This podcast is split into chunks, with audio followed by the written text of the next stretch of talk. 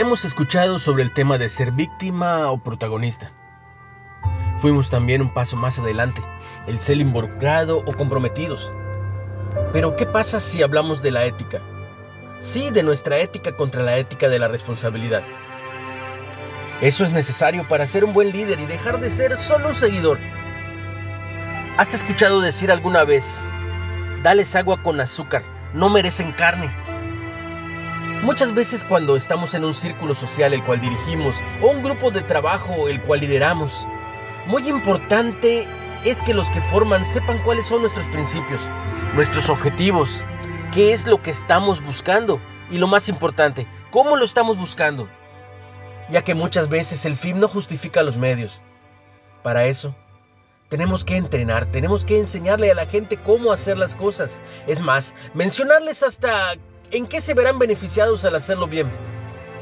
Pero muchos líderes prefieren únicamente tenerlos en la ignorancia. No invierten tiempo de calidad en ellos debido a que, ¿qué tal si se van?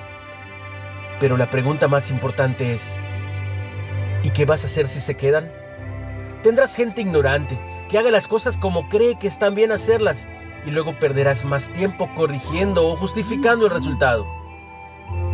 La ética de principios son reglas o normas que orientan la acción de un ser humano, cambiando las facultades espirituales racionales.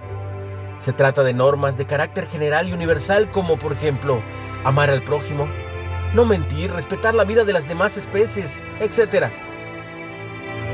Pero, pero ¿qué pasa si hablamos de la ética versus la ética de la responsabilidad? En este sentido se habla de la ética de la responsabilidad entendida como la capacidad de dar respuestas eficaces a los problemas que no llegan de la propia realidad. Responsabilidad con respecto al ejercicio de los derechos humanos, el buen cumplimiento de nuestras encomiendas laborales, la protección de los recursos naturales y la vida de las generaciones futuras.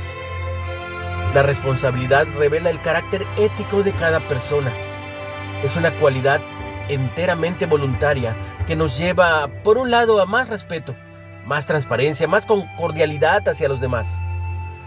Recuerda que no fueron por ti para que vinieras a ocupar el lugar que tienes o el puesto que te toca en este momento estar en la empresa o en el equipo que estés. Tú fuiste voluntariamente, te informaste y lo aceptaste. Ahora te toca ser responsable de lo que te pidan hacer. De otra manera no hubieras aceptado. Puede que no estés de acuerdo con algunas cosas que te pidan, pero si quieres ser parte de esta sociedad, de este equipo, de esta empresa, deberás de hacerlo y de hacerlo muy bien.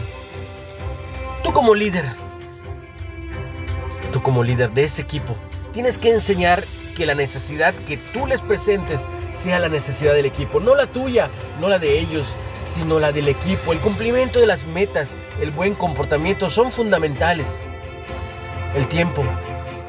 En tiempo es muy breve, pero quiero que analices estos tres temas hasta el día de hoy. El dejar de ser víctima y volverte el protagonista de tu historia. Dos, el de no solo involucrarte, sino comprometerte. Y el tercero, conocer, valorar y aplicar la ética, la ética de la responsabilidad, para que así todos, a todos nos vaya mejor. Ten un excelente día, aplícalo y tendrás un excelente equipo y por ende, excelentes resultados. Bendiciones, recuerda que estás en Reflexiones de Ávila con H en Spotify.